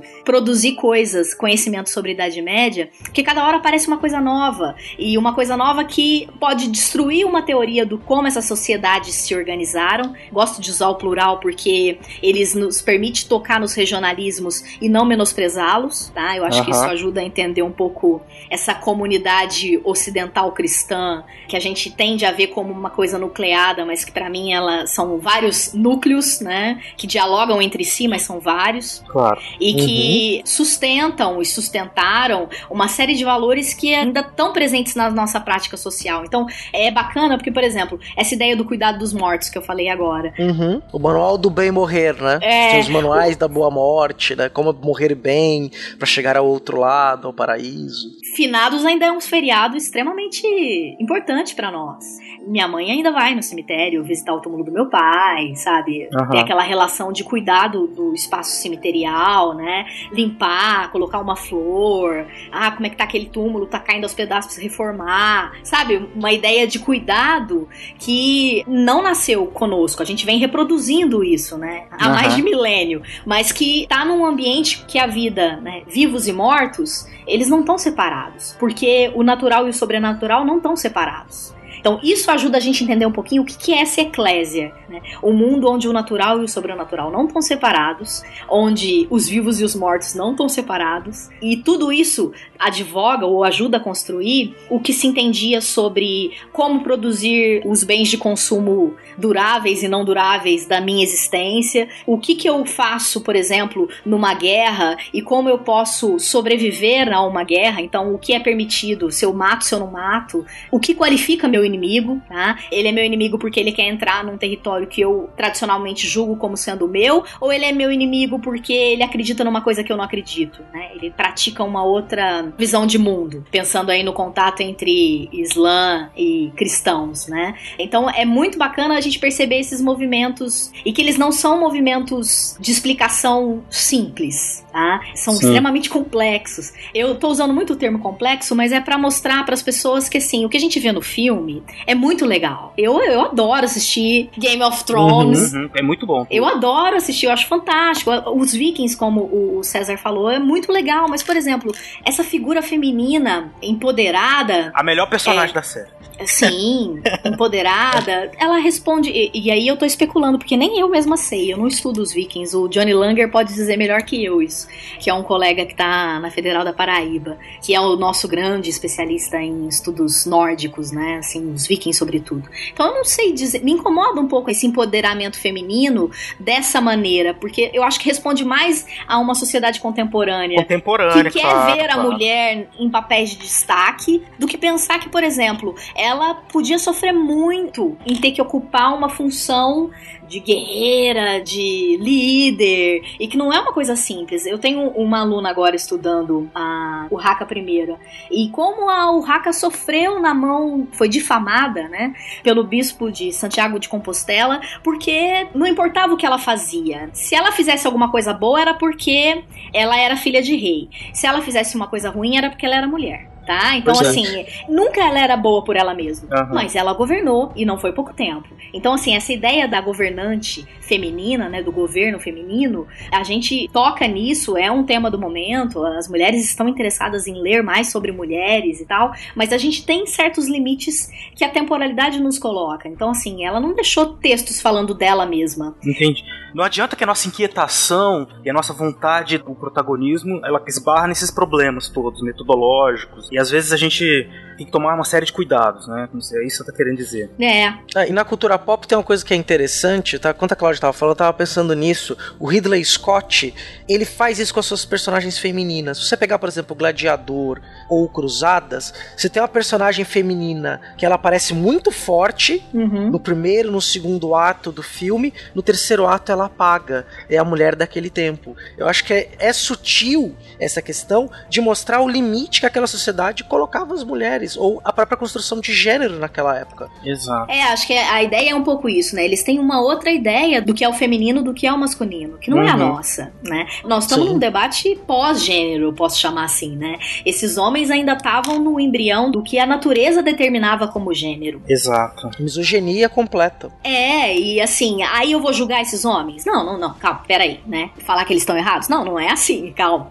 Era o jeito que eles viviam, ponto. Você não quer saber o Exato. jeito que eles viviam? Isso. Agora, se você tá olhando pro passado esperando responder as suas expectativas, né, do que você quer ouvir, do que você quer ler, então assim, o que eu gostaria que aquela sociedade fosse, não, isso não vai estar lá, né? Entendi. Esses choques, a gente chama choque com a realidade, mas não é bem realidade assim, porque também são interpretações que podem mudar, né? Então a história tá aí pra ser revista. Acho que isso é o que é interessante na história de uma maneira geral, né? A capacidade de recontá-la, né? De olhar pra ela de novo. Muito bem. Mas eu sou fascinada. Atualmente eu tô estudando um cardeal. Fui estudar a história da igreja depois de ter passado uma vida de pesquisa com cavalaria, as representações da cavalaria nos romances arturianos. Então trabalhei muito com Tristão Isolda, Christian de Troyes, que são autores que são base, por exemplo, para uma série de filmes, né? E de Uhum. séries. Ah, Todo mundo leu alguma coisa de romances de cavalaria, né? Todo mundo sabe quem foi o Arthur. Alguma coisa sobre o rei Arthur, todo mundo sabe. Então é bacana porque me levou para um outro lado, que é um lado mais pragmático, eu posso chamar assim, dessa experiência coletiva e social de várias localidades, porque eu trabalhei primeiro com França, agora estou trabalhando com Itália, e, e você percebe que existem coisas que reproduzem na maneira de ver daquele homem, naquele cenário do extremo norte francês, do que a gente chama de França, né? Ou do norte da Itália, mas que assim, a maneira como esse homem suas relações sociais para sobreviver, para se colocar socialmente, nem sempre se dá da mesma forma, tá? Então é por isso que a gente, por exemplo, ah, o que é o feudalismo? Ah, o feudalismo é um senhor feudal que tem um vassalo que trabalha com ele, controlando o seu território, fazendo a justiça e a guerra por ele, e o servo que é o homem que vai garantir materialmente a sobrevivência em termos de alimento, vestimenta, o que quer que seja. Isso é muito simples, é muito simplista, sabe? Tira toda a riqueza do. Ah, mas será que existiram tantos feudos assim? Será que a igreja, enquanto uma senhora feudal, pensando a igreja romana, né? Ou o bispo de Ravenna como um senhor feudal, será que ele agia desse jeito também, né? Então a gente demanda muito dessas especificidades regionais para poder pensar a organização dessa sociedade. Então é legal falar em plural, né? As sociedades, as regiões, porque aí Uhum. pelo menos você não corre o risco de pecar pela falta de complexidade. Eu acho que em história nada é simples. Exato. Você tem falado tudo isso, eu tenho pensado nos meus estudos história do Brasil e visto exatamente a mesma situação. A gente tem diferentes regiões do Brasil que, ok, tudo sobre domínio português, mas cada um vivendo uma experiência diferente, um momento diferente. Aí eu vou falar de escravidão, escravidão no norte, escravidão no sul, quer dizer, todas com as suas especificidades, e tudo isso tem que ser levado em conta. Por mais que as pessoas queiram um quadro geral, uma síntese, elas têm que ter noção que aquilo é muito simples. É um esquema que, enfim, é pobre. Em história a gente tem possibilidade de, de refletir muito mais profundamente sobre todas essas realidades passadas. E basta olhar também a nossa presente também, né? A gente tem muitas realidades Sim. também hoje, né? É lógico que no passado também tinha. E as nossas fontes nos permitem observar alguns indícios dessas realidades e tentar interpretá-las de alguma forma. né?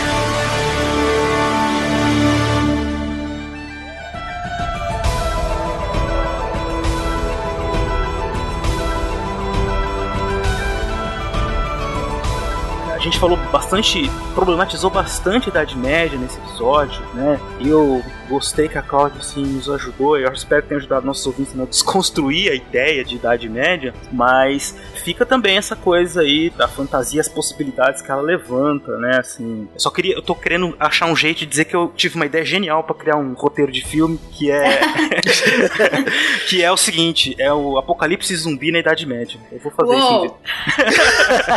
os mortos e os vivos, os mortos e os vivos estão juntos, literalmente. Estão juntos. Cara, ia ser fantástico. já fez. Ia ser fantástico. Eu não sei se os mortos levantando da tumba seria fantástico. É. Se bem que, por exemplo, nas sociedades pré-colombianas, eles levavam, né, as muminhas. Levavam. pra poder almoçar, sim. jantar. É, com certeza o grande herói desse filme seria o Arthur, que levantaria com a sua Excalibur pra exterminar os zumbis. Olha aí, tá vendo? Ô Marcelo, eu acho bom você registrar Oi. essa ideia logo, porque alguém vai fazer, pois certeza. É. Eu acho que alguém já fez, não é possível. Mas eu vou descobrir até o lançamento desse episódio. Eu não lembro, eu não lembro, eu não lembro. É. E olha que eu adoro o Apocalipse e a, o zumbi para mim é o mais legal. Ah, isso é um assunto interessante. Eu sei que a gente tá meio que caminhando pro final, mas Sim. como é que fica essa questão do medo desses homens? Porque, ok, eles viviam pensando no reino dos céus e tal, mas eles também tinham muito medo da morte, ou não. Eles esperavam a chegada, o fim do mundo. Como é que você vê isso daí? E aí, até complementando, esse medo era muito mais um medo do pós-vida. Eu até ouvi o Leandro Carnal falando numa palestra sobre a questão dos pecados, né? Uhum. De que o medo de, de ser punido, de ir pro inferno, era um medo real que hoje a gente não tem mais, né? É, assim, tem um autor, uma referência que eu acho bacana as pessoas resgatarem, é um autor francês e ele tá publicando publicado em português, que é o Jean Delemot. Hum, História do Medo sim. no Ocidente. Acho que é esse o título correto. É, eu sou Isso. péssima para lembrar nome de livros, mas como tá publicado em português, acho que é fácil. E é bacana porque lida um pouco com isso, né? Um homem que vive a expectativa de um futuro pós-mortem, mas que sabe que o que ele faz em vida conta, né? Pelo menos ele tem esse terror, né? De que ele precisa operar esse resgate dos pecados ou deixar, né? Uma boa quantia de dinheiro para que façam isso por ele enquanto ele experimenta uma vida de aguardo no purgatório, porque tem também isso, né? O purgatório é uma novidade da Idade Média Central, não existia antes, mas é um espaço que é possível o resgate, né? É século XI a invenção do purgatório, não foi? Século XI ou século XII? É, a transição. O nascimento do purgatório do Legoff ajuda bastante também a pensar um pouquinho. Está traduzido para o português. Sim. Foi relançado, hum. acho que agora. Texto de graduação esse aí. Quer dizer, é. isso é uma coisa que também é muito marcante no homem que eu tive mais contato com os estudos do século XVI em diante, está muito na cabeça deles, aquela coisa. Nasceu pecador, mas com possibilidade de remissão. Ele teria que, em vida, fazer alguma coisa, até no último momento da vida, né? Conseguir um perdão, enfim, eles tentavam construir essa obra aqui na Terra para conseguir ir pro céu. Ou pior do que isso, né, Beraba? É a ideia da predestinação. É. Quer dizer, não importa o que você fez, se você é marcado, você é marcado, senão, hell, né? É. Queimará no fogo do inferno. é, mas é fantástico, assim, e isso eu acho que é fascinante, né? Essa expectativa com algo que ele não sabe se vai se revelar da maneira como está orientado a ser, mas ele não duvida, ele não duvida, ele tem fé, é essa prerrogativa, né? Um homem que acredita que a morte separará o joio do trigo, o bom cristão do mal cristão, o bom cristão do não cristão. É, eu acho também isso fantástico, né? Ela vai garantir um espaço idílico onde esse homem vai viver melhor do que ele vive em vida, porque essa é a, a morte, é a verdadeira vida. Mas basicamente ele uhum. precisa se vigiar. A ideia do eu preciso me vigiar o tempo inteiro, né? Vigiar os meus atos, vigiar o que eu Exato. faço. Agora, as estruturas de mando, de comando, de controle, pensando aí monarcas, duques, duquesas, né? Homens que tinham alguma atuação em termos de controle territorial e, portanto, controlavam pessoas, né? Tinham que dar conta de administrar territórios e administrar outras pessoas. E precisavam, por exemplo, punir, impor limites, né, à experiência social desses outros, controlando essas pessoas. Como é que fica na cabeça? Eu não consigo imaginar, mas eu tô só especulando. Como é que fica na cabeça desse homem que ele tira a vida de alguém porque essa pessoa tá cometendo algo que é visto por ele como um crime, mas ele tá cometendo um crime, né? Porque o primeiro mandamento é não matarás. É a primeira lei, né? Não matarás. Uhum. Então eles constroem vários argumentos doutrinais, teológicos, para justificar os seus erros também. O limite, né, da própria imposição da verdade cristã. Então, se eu fizer isso, tô punindo aquele que tá indo contra uma orientação do que pode ou não pode fazer naquela sociedade, mas ao mesmo tempo, ao puni-lo com uma pena capital, que é a morte, eu estou me comprometendo, né? Então, esse jogo de consciência que para nós ele é extremamente relevante, para aquele homem podia ser justificado, sabe, com não, Deus quer que você siga a risca a cartilha dele, mesmo que você tenha que matar por isso, tá? Parece contraditório, mas para esse homem talvez não seja tão contraditório assim. Entendi. Então, o recurso às várias interpretações do texto sagrado, por exemplo, ele é a coisa mais comum na Idade Média. O que mais a gente tem é concílio.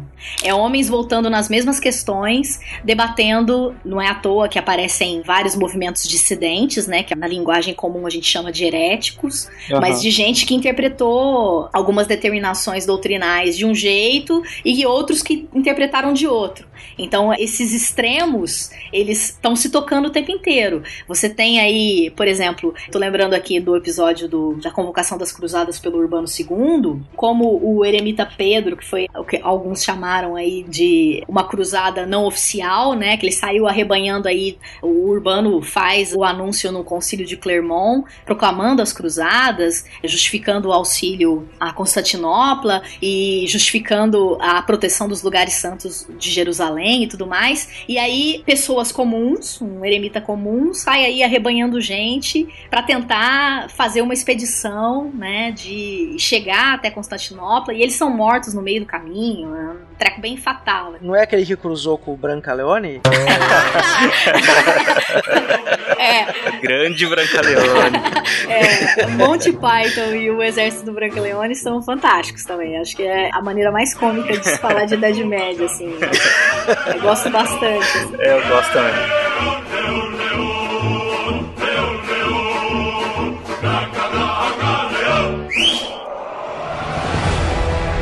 Então, assim, no final das contas, a ideia de você assumir um compromisso, né, de agir por Deus, né, ou agir por uma mensagem cristã, supera, por exemplo, a ideia de ter que matar pessoas em nome disso, tá? Uhum. Então, não, não há uma crise identitária. E alguns aí vão dizer, ah, é porque esses homens não têm a ideia da identidade né, do indivíduo constituída, é uma outra condição psíquica, eu posso chamar assim, né? Uhum. Não são os humanos do Freud ou do Jung, tá? É uma outra condição psíquica cuja fé explica de uma maneira que para nós não explica. Então é difícil se aproximar. Mas aí, Cláudio, você vê como é bom a gente bater papo com gente que trabalha com períodos diferentes, né?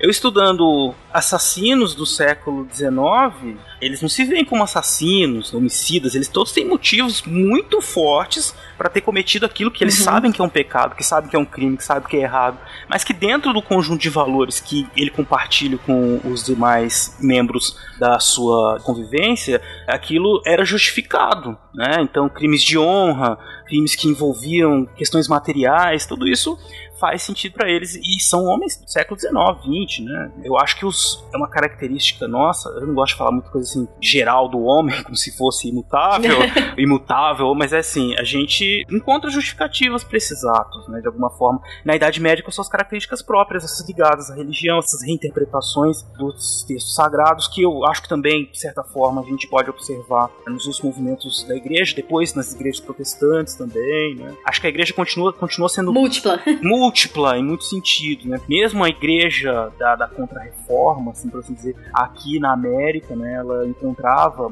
muitas possibilidades de existência cotidiana com os índios, com os negros, né, que fugiam do que o Papa, do que Roma queria. Mas é claro, depois eles mandavam a Inquisição para tentar investigar e prender todo mundo que tava fazendo safadeza aqui na, na colônia, né?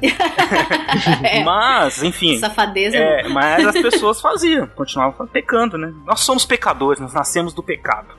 é, acho que a ideia do limite é algo que é essencial para uma convivência em sociedade, qualquer sociedade que seja, né? E vai sendo negociado o tempo inteiro. Isso. É, o que muda são os atores que determinam o que eles determinam de limite, a forma como eles determinam o limite. Então, esse jogo, essa negociação, né, ela é fantástica de perceber. E a Idade Média é um campo para isso, assim, para você Exato. perceber essas nuances. Porque você não existe, por exemplo, uma crença que as sociedades constitucionais têm de que a lei nos garante. Sim, a justiça dos homens não existe, né? É, a ideia impessoal de que a lei nos garante. Essa noção de impessoalidade das instituições, isso não existia para esses homens, né?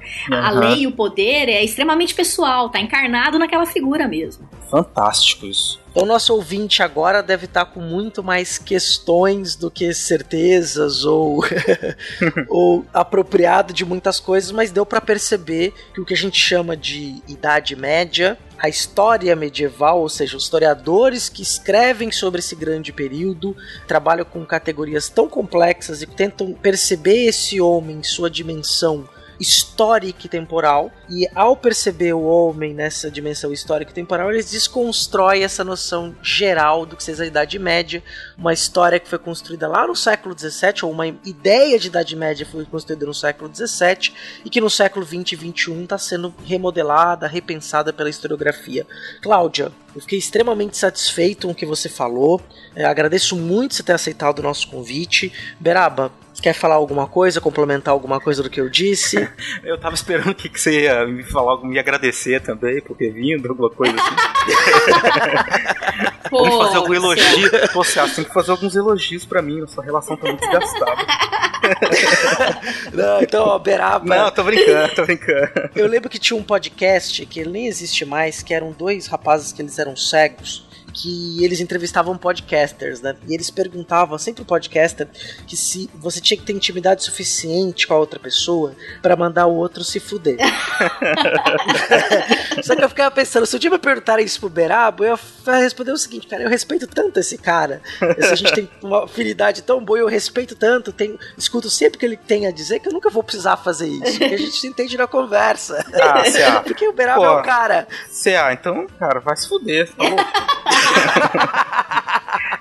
Enfim, é, brincadeiras à parte, eu quero dizer que eu aprendi muito sempre, eu aprendo muito com os convidados. Fiquei muito contente de poder conversar com a Cláudia. Como eu disse, nós somos contemporâneos. Eu acho que desses 17, 18 anos que a gente se conhece, é a primeira vez que a gente tem uma conversa assim tão bacana. Quer dizer, a gente conversa alguns assuntos, né? Já de história algumas vezes, mas fazer esse debate agora, deu para conhecer muito mais você do que eu achava que conhecia. Gostei muito, fiquei muito feliz e quero agradecer imensamente por você ter vindo. Espero que tenha ficado para o nosso ouvinte aí essa possibilidade de reflexão sobre esse período, essas possibilidades de reflexão sobre o período, né? Para que, caso você tenha interesse, nós vamos deixar uma, alguns textos que ela citou aí na, na referência do post, vocês vão poder é, se aprofundar mais sobre isso.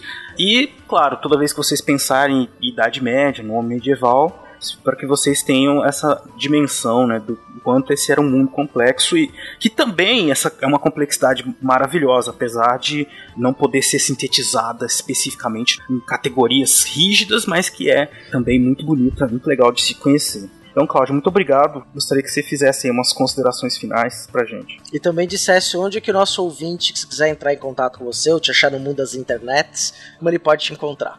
Bom, é, primeiro eu quero agradecer pela oportunidade. É, CA, Beraba. O Beraba, eu tô evitando chamá-lo de Beraba, porque a gente divide o mesmo espaço de trabalho e é um espaço formal, então tem que chamá-lo de Marcelo, mas aqui pode, né, Beraba? aqui pode. É, é um prazer imenso poder vir aqui falar um pouquinho do, do meu fascínio por essa área né, de, de pesquisa e que define um pouco como eu me vejo enquanto historiadora. Assim. Eu acho que a minha profissão, eu tive a grata oportunidade da minha profissão ajudar a me constituir enquanto né, indivíduo. É, aprendi o que era história e o que eu queria ser enquanto historiadora aos 20 e poucos anos de idade. Ainda estou aprendendo muito, então é, é uma vida de aprendizado contínuo. Você não para de estudar, você não para de ler. A leitura é parte fundamental do meu dia, assim.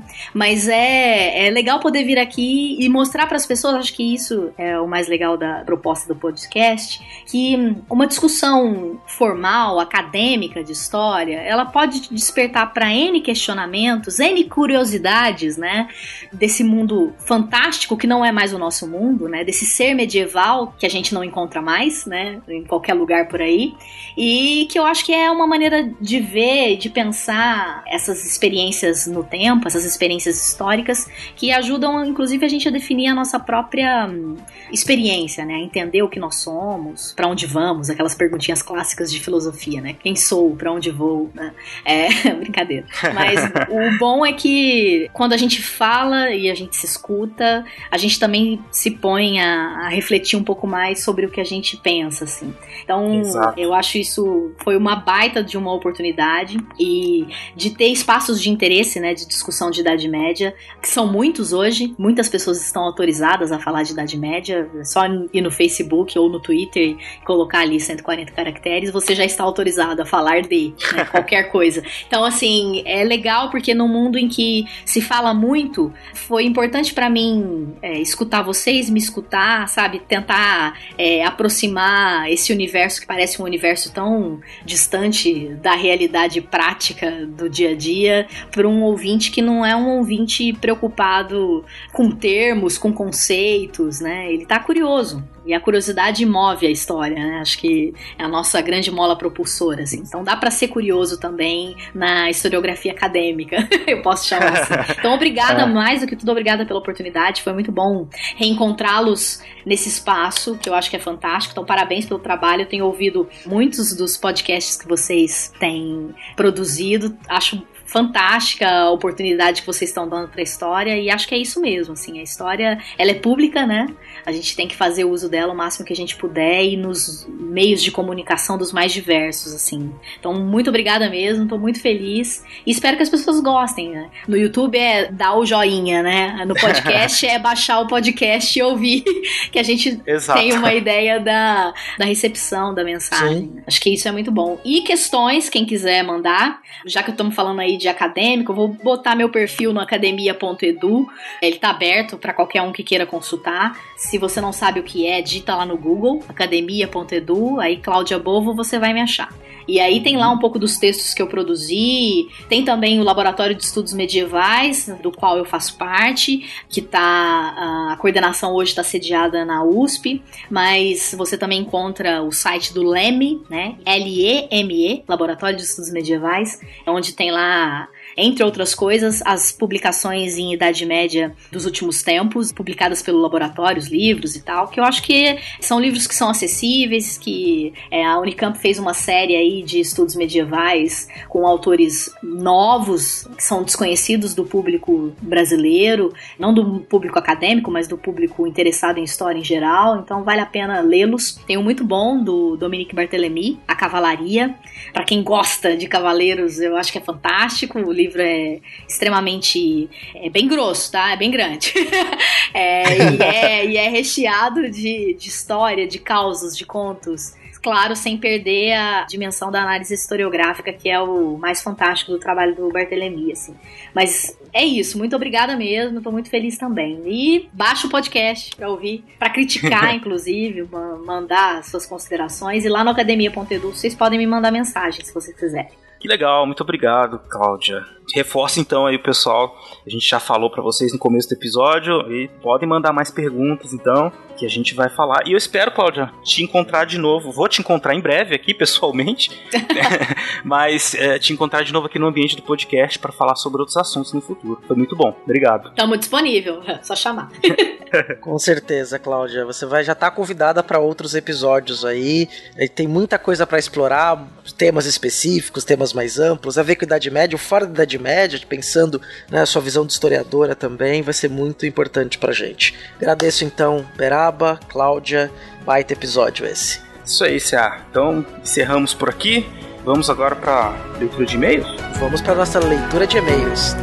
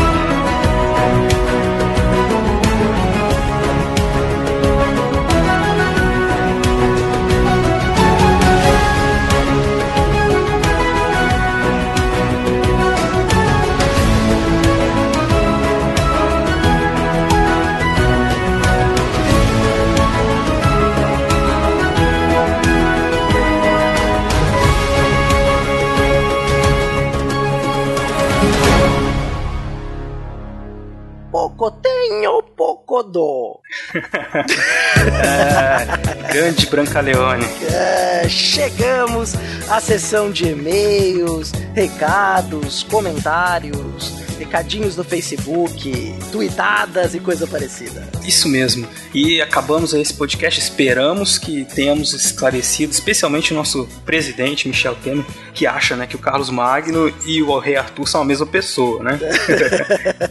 é, eu acho que eu acho que tem alguns séculos de diferença e talvez um seja personagem literário e o outro personagem histórico. Acho que só essa pequena diferença. Um não existiu, só isso. É, simples assim. Mas, enfim, né? Deixamos esse assunto para outras, outros podcasts. Um é inglês, outro é francês ali, vai, tudo bem. Tudo bem, tudo bem.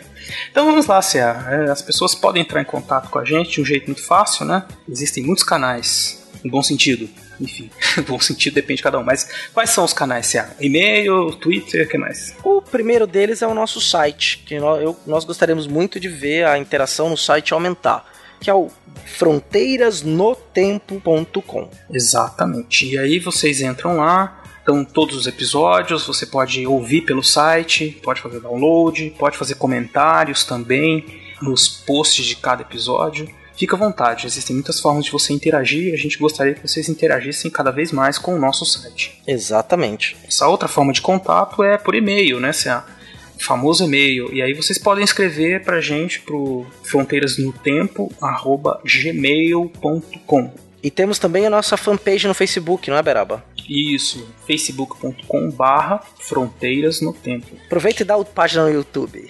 Muito fácil, youtube.com barra Fronteiras no Tempo. é bem criativo. E o Twitter? o Twitter é um pouco diferente. O Twitter, é, é, como ele tem que pôr menos letras, então o Twitter ficou front, com temudo, no tempo, arroba front no tempo. Tá? Então nos sigam lá no nosso Twitter, que vocês também vão poder acompanhar as nossas postagens dos episódios e outros assuntos mais. Exato. Nós estamos também no Google Plus, Beraba. Ah, é? Que é, coisa. estamos no Google Plus. O endereço é muito grande, procura lá Fronteiras no Tempo no Google Plus.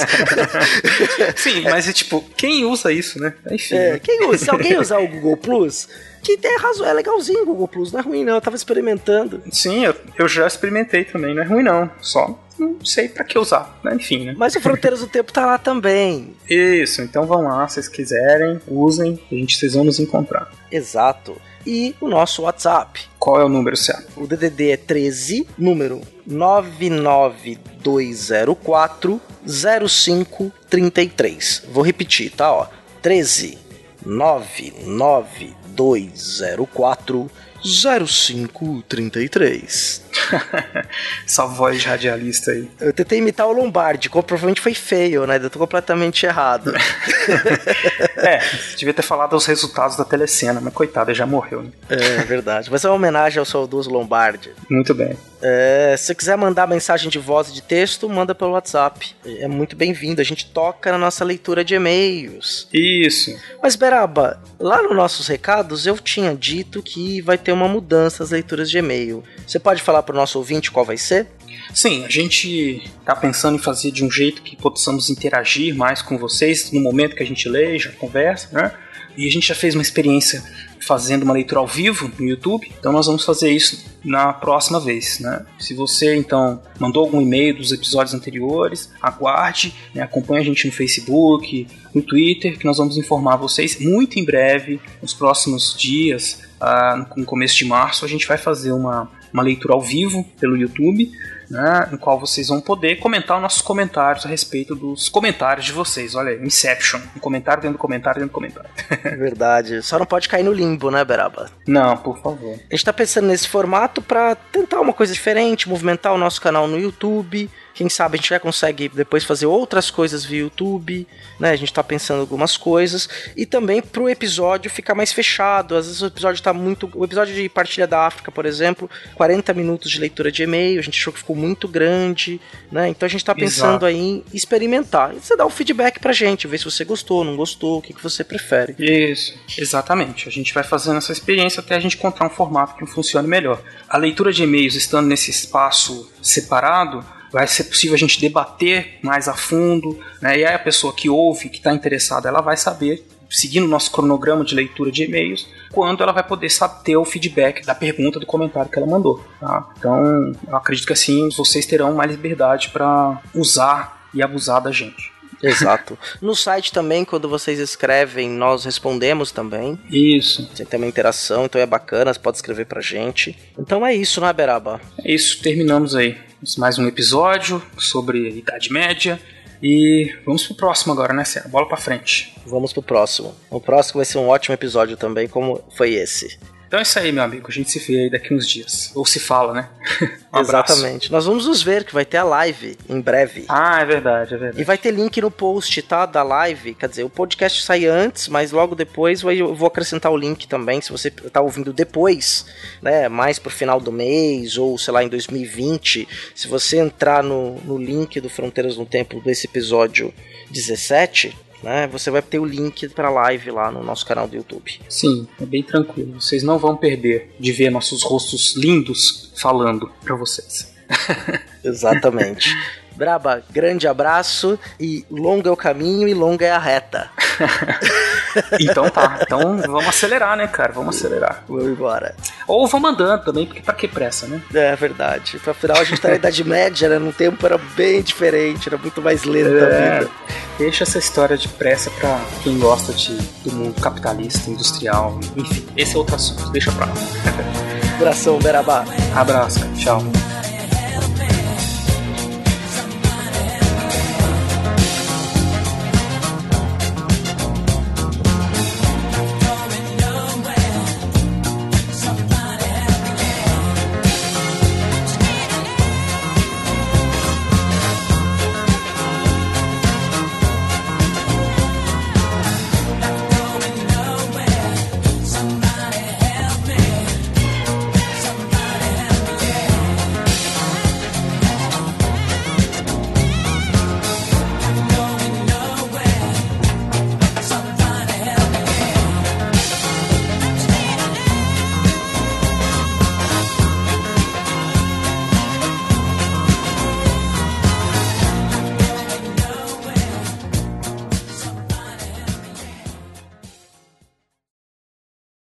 Esse Caças Bruxas tem nota 5.4 no MDB e o Imperador 4.6. Marcelo? O Beraba caiu. Caiu. Deve ter caído. Ou ele tá falando lá, mas ninguém tá ouvindo. Pode estar tá acontecendo isso mesmo.